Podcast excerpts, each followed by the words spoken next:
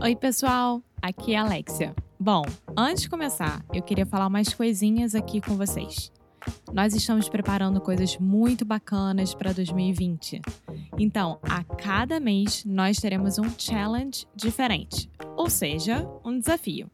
Pelos 12 meses do ano que vem, nós vamos ter desafios sobre temas específicos que vão te ajudar a melhorar o seu inglês. Por exemplo, nós vamos ter challenges sobre phrasal verbs, sobre prepositions e como aprender gramática sem precisar usar livros didáticos. Vai ser muito legal, a gente está super animado com isso e queremos muito, muito, muito que você participe. Então, se você é sério com o seu inglês, você deve participar dos challenges. Para saber mais sobre esse e muitos outros assuntos, vá lá no inglêsnicru.com. Okay, now on with the show.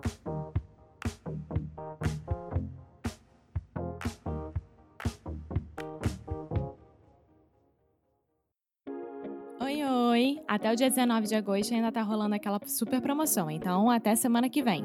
E a promoção do Cambly é quatro planos, dois para adultos e dois para crianças. Ou seja, tudo num pacote maravilhoso. Gente, é um sorteio, não tem que pagar nada. É só seguir o linkzinho que está aqui embaixo nas show notes e participar. Coloca seu e-mail, você vai receber um link único e você pode compartilhar com seus amigos.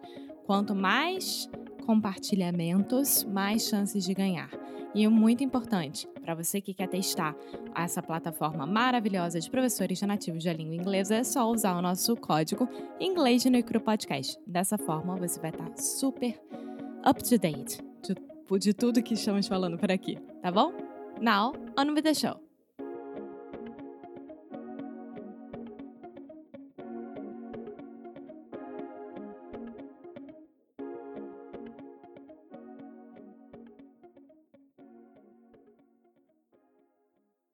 Hey, what's up, guys? It's Foster from English no Crew. Today we have a special guest, a couple of surprises. First of all, we are recording outside, which is always a pleasure. We have dogs running around.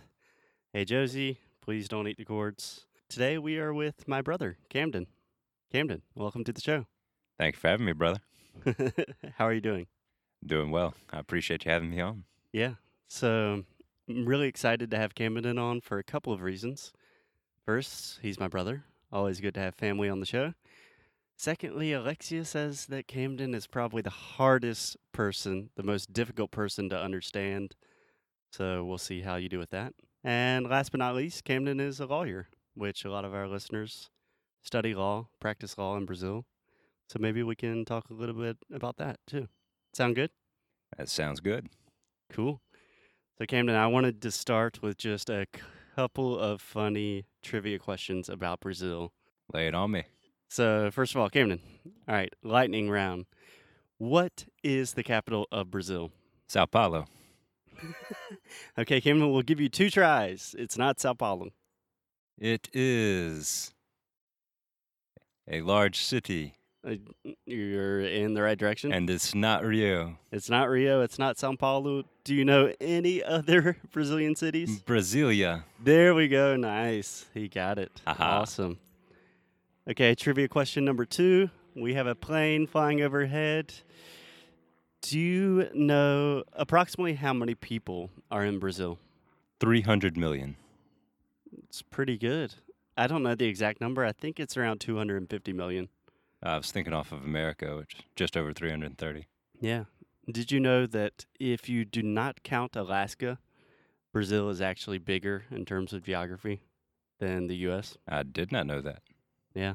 Just out of curiosity, when you think about Brazil, do you have any specific like images or uh, ideas that come to your head? I think of uh, Christ the Redeemer and beaches and uh, beautiful women, seafood, So s- super stereotypical. no doubt. Yeah. What about when you think about Brazilian food? What do you think about? I think of the Americanized Brazilian steakhouses, first and foremost. Yeah. Uh, second. Yeah. possibly uh, good seafood, fresh seafood. Yeah. Do you think spicy or not spicy? I think spicy, just from other South American countries, but I have no basis to know that. Yeah. You know Alexia hates spicy food. Uh, that's a shame. I love spicy food. Camden puts hot sauce on everything. Any other thoughts on Brazil? I'd like to come one day. Yeah, you should. Yeah, you I'd- always have an open invitation. It, it's a place that we're fascinated by here in America, especially given the political dynamics in our country. And we hear bits and pieces on world news about Yeah. uh, what's happening in Brazil, and it, it's easier for us to understand now, I believe, given the political world that we live in here in America. Yeah. Trump made it a lot easier to understand a lot of South American countries. Yeah, it's terrifying. Yeah. Did you watch The Mechanism yet on Netflix? I do not know what that is. It's a really cool show about just political corruption in Brazil. It's good if you want to get up to speed on that kind of thing. I would like that. I took a, a Latin American history and policy class in college about 12, 15 years ago, and all we learned about was Lula, Lula, Lula, Lula. Yeah. Yeah. Lula is in jail right now. So it's a complicated situation for him. But if you watch the mechanism, you'll understand all that. I'll take a look. Cool. So talking about college, Camden is a lawyer. You're an attorney. Can you explain just like a very simplified version of what you do? Like what kind of law do you practice? So I practice mostly healthcare litigation from the personal injury side. Uh, Mhm. we call that kind of blood and guts law. Um, what we do is is we represent people that are injured by the negligence of hospitals, medical providers, nursing homes, retirement centers. Yeah. Can I ask a very ignorant question? Of course. When you say litigation, what do you mean? Litigation is the courtroom process. It means that I'm I'm not in the business of cutting deals for businesses or big corporations. We're not working on mergers or acquisitions. We represent people in the courtroom and in the formal court process. So litigation is more kind of people centered rather than companies. It it can be a, a good way to think about it is litigators are the ones that try cases that are Yeah. actually in the courtroom that are arguing motions in front of judges, taking depositions. Gotcha. And do you like being a lawyer? I love being a lawyer. I'm I'm one of the few happy lawyers I think in uh, in this country, maybe in Brazil as well. Yeah. So, can you talk a little bit about the process of becoming a lawyer in the U.S.? Because in Brazil, in university and undergraduate, you have the choice to study law. And then after your university studies, you are a lawyer. In the U.S., it's really different. So, you can speak like personally about how you became a lawyer, I guess. Uh, it, is much different. Uh, here we have a requirement that you have some kind of graduate degree that's specifically in law. We call Yeah. that a Juris Doctor Yeah. degree. So, a JD, if you want to be one of the cool kids, you can just say a JD. Correct, correct. And before you get a JD, it's you know uh, traditional to get a four-year college degree. Yeah. So, what did you study in college? I studied uh, English, so literature, well, you speak really well. Your English is all right. accent notwithstanding. Cool. So, you have to do four years of university and then three years of law school. and then three years of law school, and then you also have to take a bar examination. You have to become licensed in each state that you want to practice law. You know, for example, I practice law primarily here in South Carolina, Exclusively. South Carolina. exclusively. Yes, and uh, unless you do get some kind of uh, additional bar certification in further states, I cannot legally practice law across the border and say, Yeah. North Carolina. So, the bar exam is just the entrance exam to officially become a lawyer, right? Correct, and it's uh, three days here in South Carolina. Yeah, it's really intense. So you have to take, if you wanted to practice in a different state, essentially they have 50 different bar exams for 50 different states. There are ways around that. You can uh, what's called waive in to certain states, which means that uh, if you pass the bar exam in one state, certain states will have a reciprocal agreement where they will allow you to practice there. There are also certain situations where a lawyer in a different state can vouch for you. For example, I work a couple cases in Georgia and North Carolina with attorneys that are Got you. stationed there. Yeah. When you say vouch for you, that means like someone is speaking on your behalf saying that you can practice in another state. Correct. Yeah, Correct. that's a good idiomatic expression. I guess last question, my brother, would be Is there any simple phrase or something that you would like to learn in Portuguese or know how to say?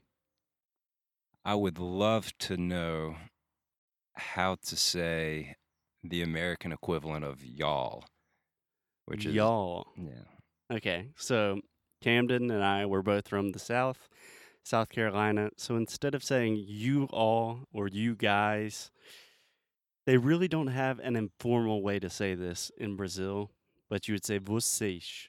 Buswitch. so repeat with me. Say vocês.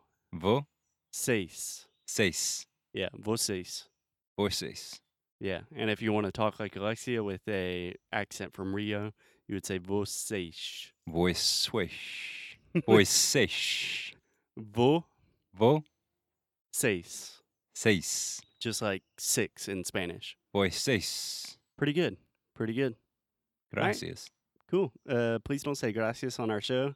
That I took two years of two years of elementary Spanish. yeah. To so to say thank you in Portuguese, you would say like what they're literally saying is much obliged or obliged. So they say obrigado, Obrigado, listeners. obrigado, Obrigado. obrigado, gente. Tchau, tchau. Thanks, Cameron. Oi, pessoal! Obrigada por escutar mais um episódio do Inglês Necro Rádio. Por agora, nós não estamos aceitando novos alunos para o Sound School. Mas, enquanto isso, tem umas coisinhas bem legais que vão te ajudar com seu inglês e que também vão apoiar esse podcast mais amado dos brasileiros. Nós acabamos de lançar um novo recurso chamado Friday Freebies. A cada sexta-feira, vamos mandar para você um novo recurso que criamos para te ajudar a melhorar cada vez mais o seu inglês e também algumas coisas bem engraçadas como o behind the scenes da gente. Então, para ficar por dentro disso tudo, é só acessar www.inglesnoicru.com/free, tá? Você também pode entrar na lista de espera do Sound School e também será o primeiro a saber quando as novas applications serão abertas. Você também pode deixar uma review pra gente, hein? Juro, isso ajuda muito, muito, muito, muito. Tudo isso e mais um pouco no inglesnoicru.com. Então vai lá e, como sempre, keep up the good fight and lose well.